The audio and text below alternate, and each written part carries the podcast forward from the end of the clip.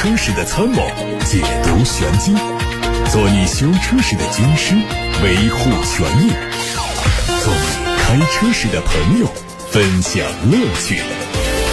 调频九二七，傍晚六点半，董涛说车，只和车友在一起。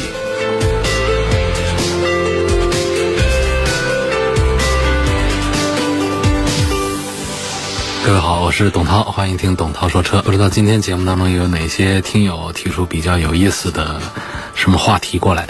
参与节目互动的热线是零二七八六八六六六六六，打通之后可以留言。还有董涛说车的微信公众号也可以留言。看汽车资讯，长安的 UNI V 正式上市了，四款车型的价格区间是十万八千九到十三万一千九。这款车是主打年轻运动风，车长四米六八，轴距两米七五，有很熟悉的无边界设计的前脸，搭配溜背的车身，视觉效果还非常的低趴。车尾有一个升降的电动尾翼，一也可以手动控制升降。运动版车型呢，还会有更加犀利的前唇侧裙和尾部的扩散器。内饰的风格也跟 UIK 相似，用狭长的仪表盘、悬浮的中控屏来配 IMS 智能座舱交互系统，并且支持了车联网、OTA 升级。语音智慧交互和手势操作一系列的功能，动力是 1.5T 的蓝鲸发动机配七速的湿式双离合。2022款的比亚迪唐 EV 即将开启预售，在四月下旬会上市，新增了2加2加2的六座版本。外观上，前脸和汉 EV、原 EV 如出一辙，这让它和燃油版、插混版之间有明显的差异化，辨识度也得到提升。相比车头呢，它侧面的变化很小，车尾的保险杠造型的变化和车头形成了呼应。从内饰照片看，六座版本增加了中央通道，配备了独立的座椅扶手，另外还换装了带有菱形缝线的拼色打孔的真皮。座椅高配可能还会增加可以调节的航空头枕，动力不变，但是换装了容量为一百零八点八千瓦时的刀片电池。两款车型的 NEDC 工况续航里程分别提升到六百一十五公里和七百公里。据说东风本田的全新一代 CRV 计划在今年的九月份发布，年底之前上市开售。同时，本田 CR-V 车型也计划年内在日本本土市场陆续停产，而这个车型大概率可能会成为国内市场的特供版本。从申报图和渲染图可以看到，前脸装配了大尺寸的熏黑的蜂窝状进气格栅，两侧是矩阵式的 LED 头灯组，尾部会采用隐藏式的排气，配备更加立体的 L 型的尾灯组。动力除了燃油混动插混之外呢，还可能会推出纯电动的版本，预计和 ENSI 车型基于相同的平台来打造。网上传出了一组国产奔驰 EQE 的测试照片，外观相比此前曝光的车型，主要区别在细节，比如说前包围梯形的通风口配了银色的装饰条，五辐式的轮毂跟此前曝光的版本不一样，整体更运动。内饰和全新一代 S 级有很高的相似度，尺寸宽大的中控屏、液晶仪表、全新款的多功能方向盘都会出现。和此前看到的谍照比，车内除了中控台样式不同之外，前排扶手箱前方的布局也有区别，好像少了一块控制板。动力会搭载最大功率为两百一十五千瓦的电机，配的是三元锂电池。在大众品牌的年度新闻发布会上，品牌首席执行官证实，在二零一八年推出的大众 ID 概念车的进化版将在北京车展上全球首发。它的定位是纯电动中型轿车，未来会和迈腾以及海外版的帕萨特电动化继任者。投放的时间会在明年的下半年，优先考虑中国。从官图的设计草稿来看呢，纤细的大灯。通过贯穿前脸的灯条连接，进气口的造型是棱角分明，圆润的侧面和运动前裙板形成了对比。动力是单电机后驱和双电机的四驱，随后还会推 GTX 高性能版本。海外媒体还说，保时捷在年度会议上宣布，未来的718 Boxster 将会推纯电动的版本，旗下的911也会推混动的版本。新一代纯电将会保留中置发动机的结构设计，预计在2024年底作为2025年款正式上市。其中718纯电版会采用去年发布的概念车的理念打造，用双电机，最大功率有800千瓦，是保时捷推出的第一款双门两座的纯电跑车。同时，保时捷还宣布建立自己的充电站。将直接对标特斯拉式的充电基础设施。保时捷的高级充电站将首先在德国、奥地利和其他地区进行推出，随后才会在中国和北美关键地区推出。继腾势官方发布了旗下的全新中大型 MPV 的车型预告图之后，腾势销售事业部总经理在社交平台上又曝光了一些配置消息。具体说，这款 MPV 将全系标配电动天窗加大型的天幕。带双电动的遮阳帘、电动天窗一键开关，还有迎宾横式的双侧电动滑门、四门双层的静音玻璃和高端品牌的轮胎。新车会在北京车展期间亮相，售价在四十五万元左右。同时，腾势品牌的 logo 会迎来优化升级，并且在车展上作为独立品牌进行展出。有媒体从上汽大众经销商处获得了全新零度 L 的价格和上市消息。销售人员表示，这个车的预售价是十五万到十九万，会在三月底正式上市。现在可以按这个价格提车，多退少不补。配置方面提供了六种配色，但是天骄红和雪茄灰需要加钱选装。除顶配之外，还提供多种选装包。入门车型配置有不小的提升，标配了无框车门、掀背的尾门、十英寸的全液晶仪表加十英寸的中控屏电子档杆。从次低配开始配备驾驶辅助系统，次顶配增加了更多的实用便捷配置，顶配的驾驶辅助和舒适配置更加完善。这是上汽大众的全新凌渡 L。吉利豪越黑金限定版上市，官价十二万九千六。作为限定版，它的外观主要针对前格栅、前包围两侧侧裙加了一些金色的装饰，还有专属的定制徽标。内饰同样在细节上做了升级，包括了挡把周围、空调周围和车内的装饰缝线等处都是金色的。配置上，在自动豪华的基础上，增加了手机 APP 远程控制、手机蓝牙钥匙、智能防夹电动尾门、前排座椅加热、第二三排的独立 VIP 尊享座座椅。前后排一体式的双侧安全气囊，还有云端升级，动力继续用 1.8T 配七速的湿式双离合。最后是名爵 MG5 天蝎座已经开启预售，三款配置的预售价分别是十万二千九、十万九千九、十一万七千九。外观上，前格栅做了更多的熏黑处理，包括红色的刹车钳都有加入。车内是双十二点三英寸的悬浮式的连屏，换挡杆是电子游艇式，融进了超级运动模式按钮的三辐式方向盘，也比现款是更加有战斗感。动力是一点五 T 配七速的湿式双离合。好，各位，刚才听到的是汽车资讯部分，现在开始回答大家的问题。有位网友问我说：“插混跟那 DMI 的有什么区别？”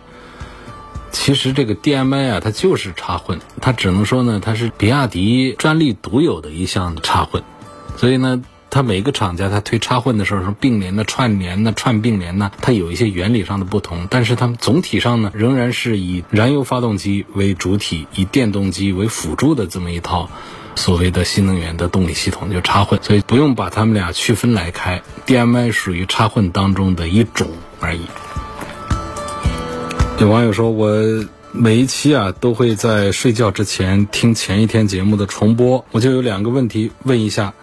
嗯，二零一四年我买了一辆车，上个月换了一台车，用的是老车牌。我想这个月再换车，我还可不可以继续用这个车牌？不行，它是在你原来的车牌上，你要用满两年才能够换吧。而不是说这个车牌呢，从一四年你用到现在，它就后面就一直是你的，你就可以不停的在你的名下做更换。我是这么理解的啊，我不知道关于这个换牌照的具体的详细的执行上是不是还会有一些特殊的东西。第二个问题呢，就是想换一个林肯的 Z，问这个车啊，它跟蒙迪欧到底有什么本质上的区别？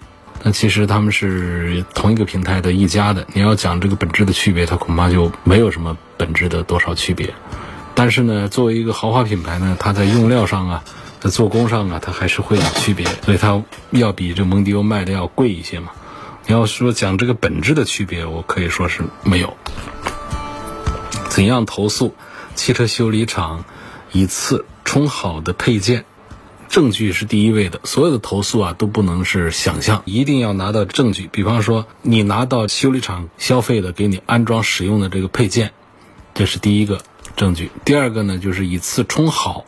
你认为这个配件不好，那么他给你做过怎样的承诺？就这个配件如果是三无的话，那不需要他做什么承诺，这就是违反我们相关的工商法规的。但如果他是合规合法的厂家生产的，只是价格不同，质量有差异。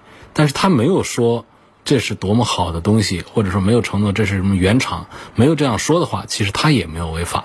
他给你安装的就是一分价钱一分货的东西，包括他卖的贵一点，这个价格它可能也是一个市场调节的，也不是一个有这个物价标准，所以一定是第一，他给你换了这样的一个配件；第二呢，他所做的承诺跟这个配件的实质不符。有了这两样东西的证据之后，我们不管是找媒体投诉啊，找工商投诉啊，包括我们到法院起诉啊，这都是解决之道。还有一位朋友说，我对汽车的零部件不大熟悉，希望分享一下车上有哪些零部件需要定期的自行进行更换的。除了这些油啊、水呀之外呢，就是固态的东西，比较容易损坏的，叫耗损件的，叫耗材的。这东西呢，有橡胶部分呐，有金属部分呐，这都挺多的。要一一的说的话呢，你首先像这个雨刮器这些，大家都知道了，这是以橡胶件为代表的，轮胎这些。然后呢，像刹车盘、刹车片呐，还有其他的一些，这像火花塞呀，有很多的是属于容易消耗的一些东西，它们都是需要更换的。你要列成一个单子的话，那还挺长的。具体可以以我们这个用车手册上啊，会有一个保养的一个单子。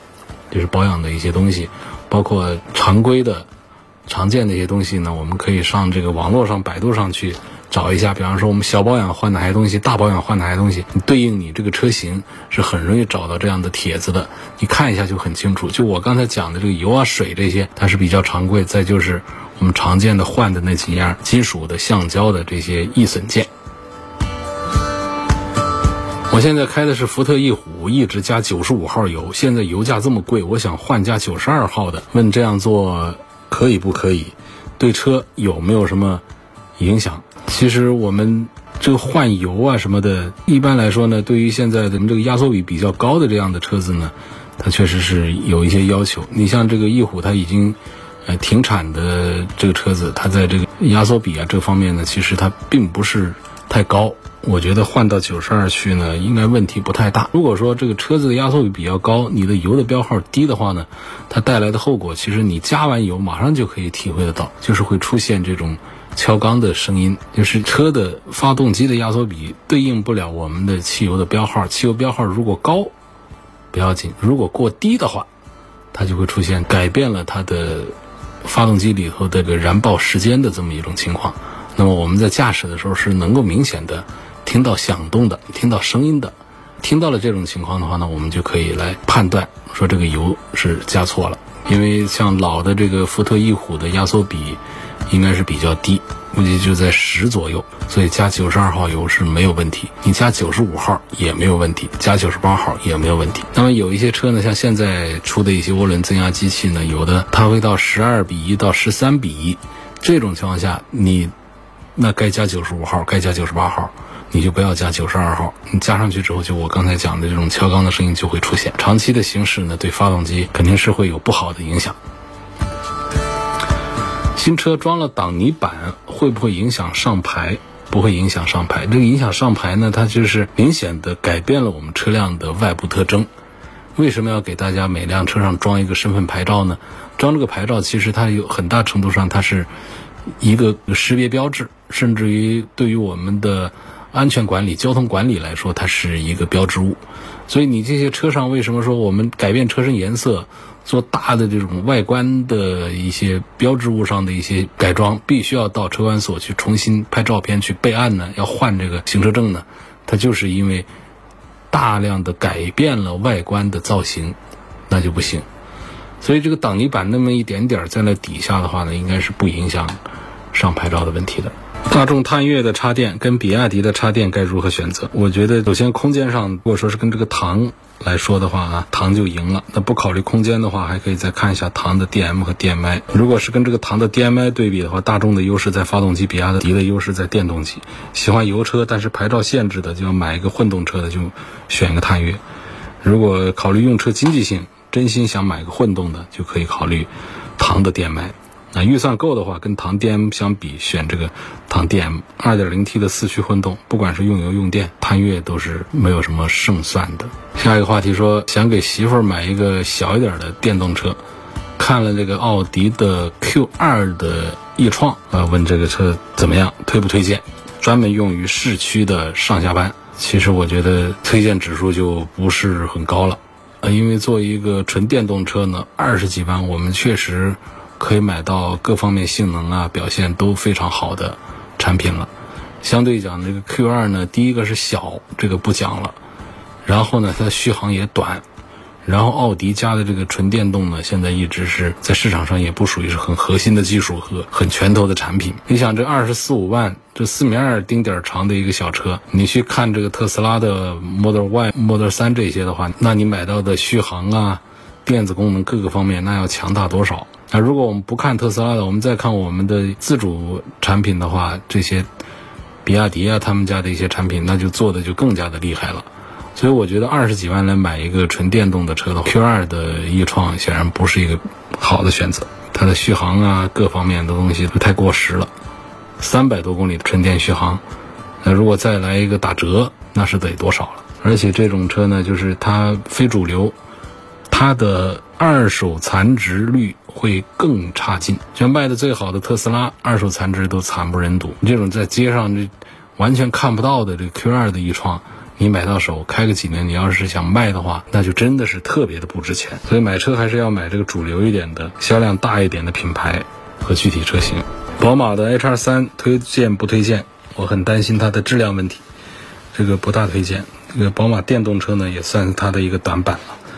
iX 三呢，它本身这个车的争议也比较大，虽然说，呃，它也不是一个油改电。也不是一个叉三的底子，但是它长太像叉三，也被扣上一个油改电的帽子。然后呢，坚持用单电机。现在我们遍地都是双电机的新能源车的市场，所以这个单电机的处境本身就很尴尬。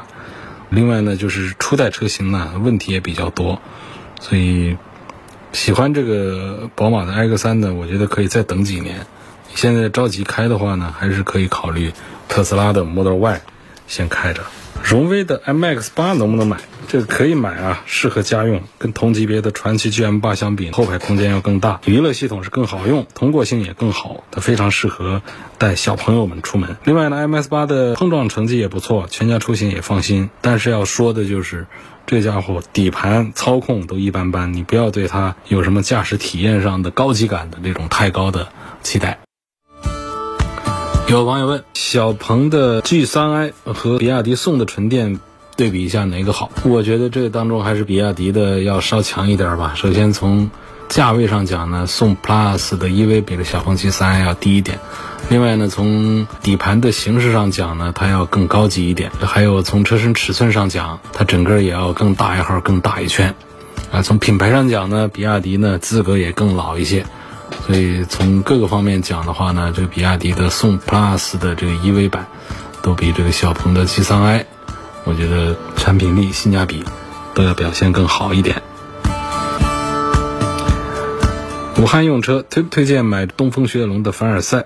我们应该买它的哪个配置？你就应该买即将推出的电台定制版。这个电台定制版呢，我在节目当中时不时的提一下，解决了过去纠缠着我们凡尔赛车迷们的很多的问题，推出一个电台定制版。东风雪铁龙啊一直在做这个共创计划，其实也是听取广大车主们的意见。那么这个电台定制版呢，更是听取了更多的电台车友们的一些意见。比方说，大家很关心，我想要宽胎。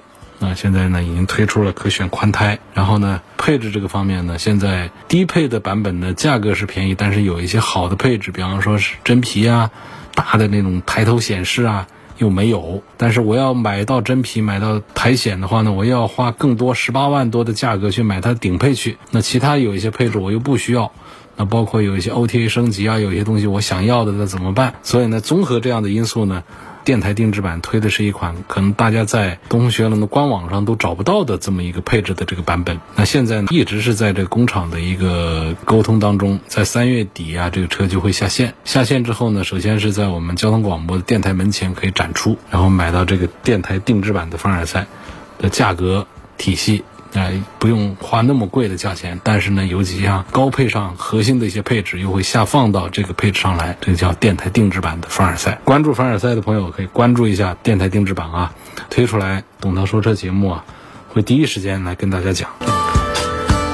这个五 W 三零的机油可不可以换成零 W 三零的 CVT 变速箱？是不是重力换油要更好一些？这个换这个油当然是可以，因为这个机油。前面那个 W 前面的数字呢，代表的是可启动发动机最低温度。然后呢，由高换低呢，它肯定是显然没有问题。所以从五 W 换成零 W 是没毛病的，整体品质呢也会有一定的提升。至于这个 CVT 变速箱的问题，它没有其他变速箱那么复杂的齿轮结构，所以它重力换油就够了。也不用多花循环机那几百块钱的事儿。有人说呢，这个 CVT 变速箱循环机换油不好，但这种说法呢，其实也没有数据支持，也没有实际案例。换油频率呢，可以参考保养手册提前一点。它换，它不管是什么变速箱啊，你勤点换，它总归是好的，就是多花点钱的事儿。还有四五十万的预算，奔驰的 GLC、奥迪的 Q5L、林肯的航海家。凯迪拉克 ST 六该怎么选？先排除两个选项吧，就是你这个四十几万预算呢，要注意，就是奔驰 GLC 的维修保养费比较贵。如果你在意这一点的话呢，它可以排除一下。然后呢，林肯航海家呢，说实话各方面都没什么突出的亮点，也可以 pass 掉。重点考虑这个空间的话呢，凯迪拉克的 ST 六是这些里面个儿最大的，有六座可选。如果有老人呐，或者说阿姨、保姆照看孩子的话，五六个人出门也方便。如果说五座就够的话呢，我建议就考虑这个奥迪的 Q5L，它轴距长、空间大、油耗、保养成本上各方面都会相对比较合理一点。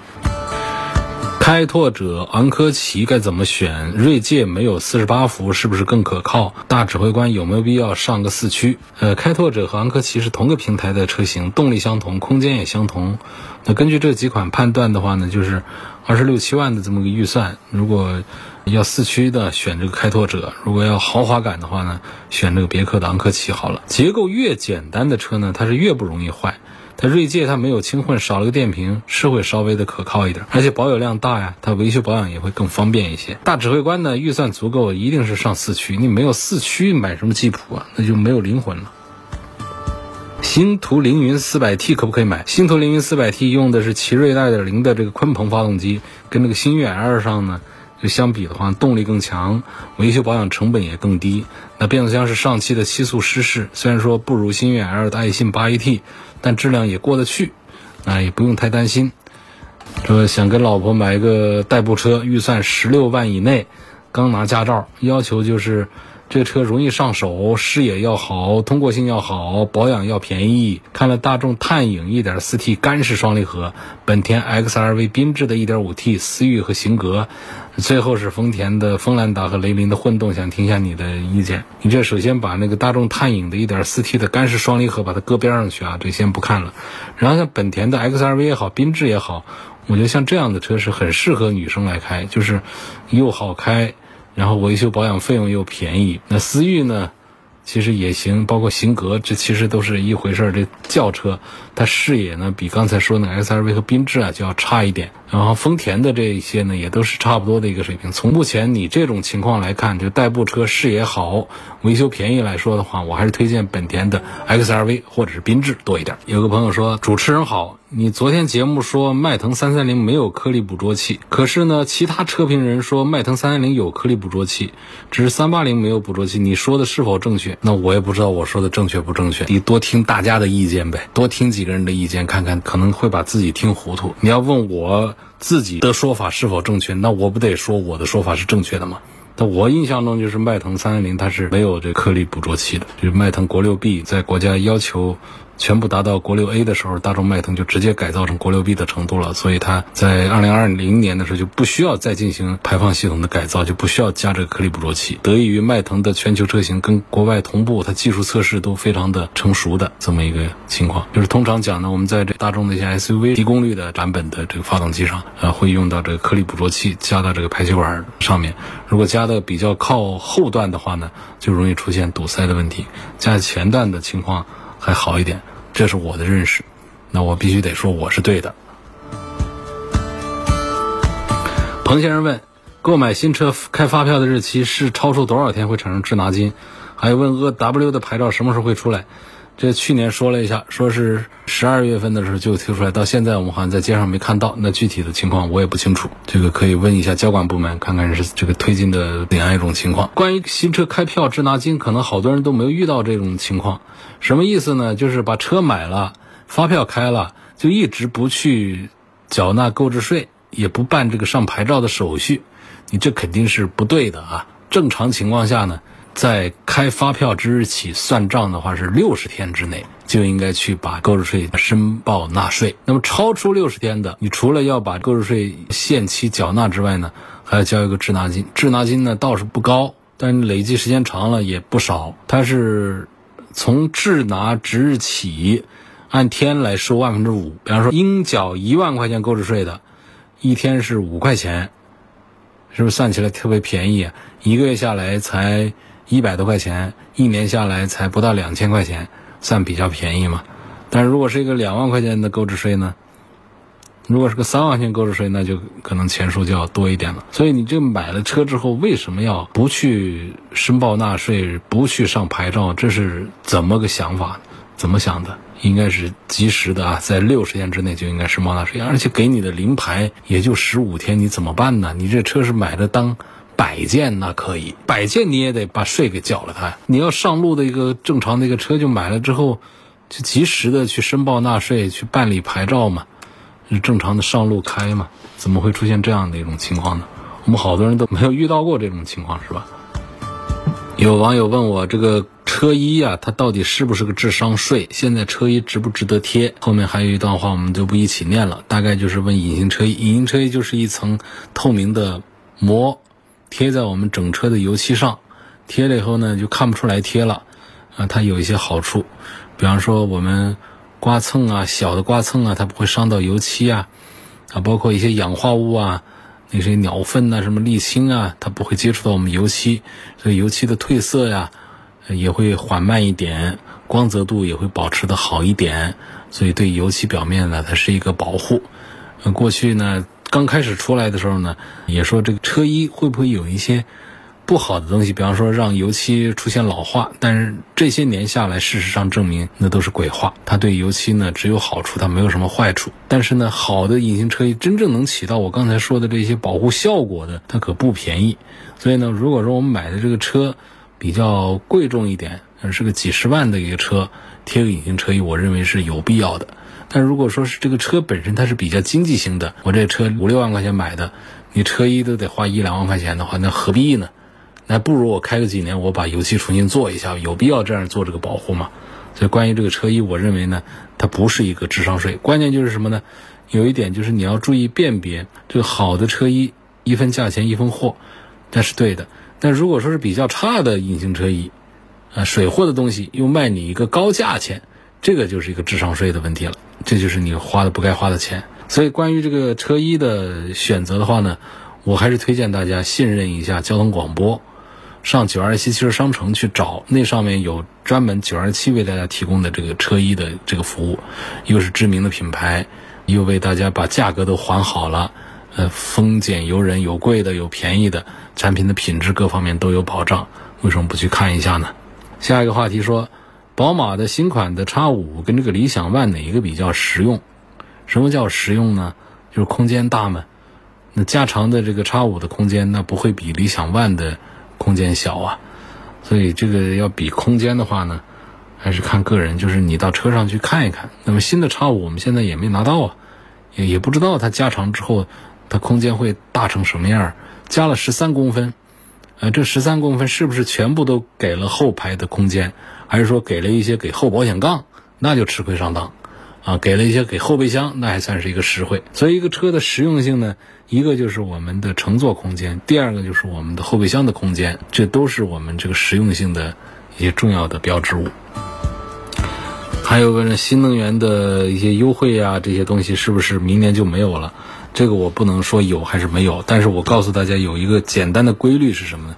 就关于这个新能源的一些补贴政策啊，它都是一年一说，一年一说，它很少说这个政策我们是执行五年，因为新能源这个世界它发展的太快了，它每一年都可能面临一些调整。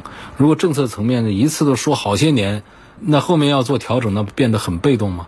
所以你会发现这几年是一年一年的说，它有调整，它下一年它做一点调整。但是我觉得，从目前对于新能源的这个趋势的判断和国家的这种环保的这个态度上来讲的话呢，滑坡这个趋势可能是有，但是完全的把它摘掉，我认为概率并不大。也问特斯拉的 Model Y 跟这个未来的 ES 六对比，哪一个的性价比表现要更好一些？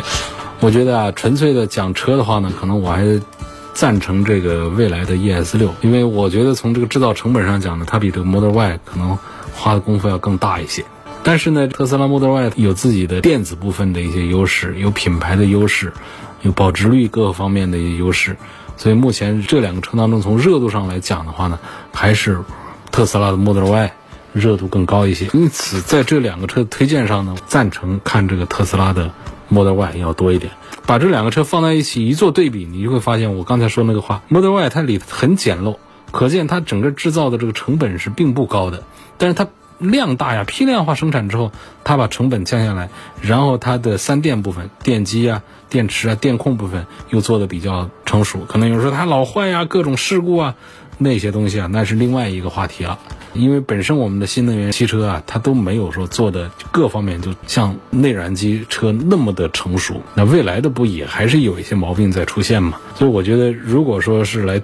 对比这个性价比的表现的话呢，未来的 ES 六其实有自己的性价比的优势，但是呢，总体做推荐来购买的话，我还是会投给特斯拉 Model Y 多一票。今天就到这儿，感谢大家收听和参与。董涛说车每天晚上六点半到七点半钟直播，错过收听的朋友，欢迎通过董涛说车的全媒体平台收听往期节目的重播音频。他们广泛的入驻在。微信公众号、微博、蜻蜓、喜马拉雅、九头鸟车架号、易车号、微信小程序梧桐车话等等平台上，找到这些平台，找到董涛说车的专栏，就可以找到我。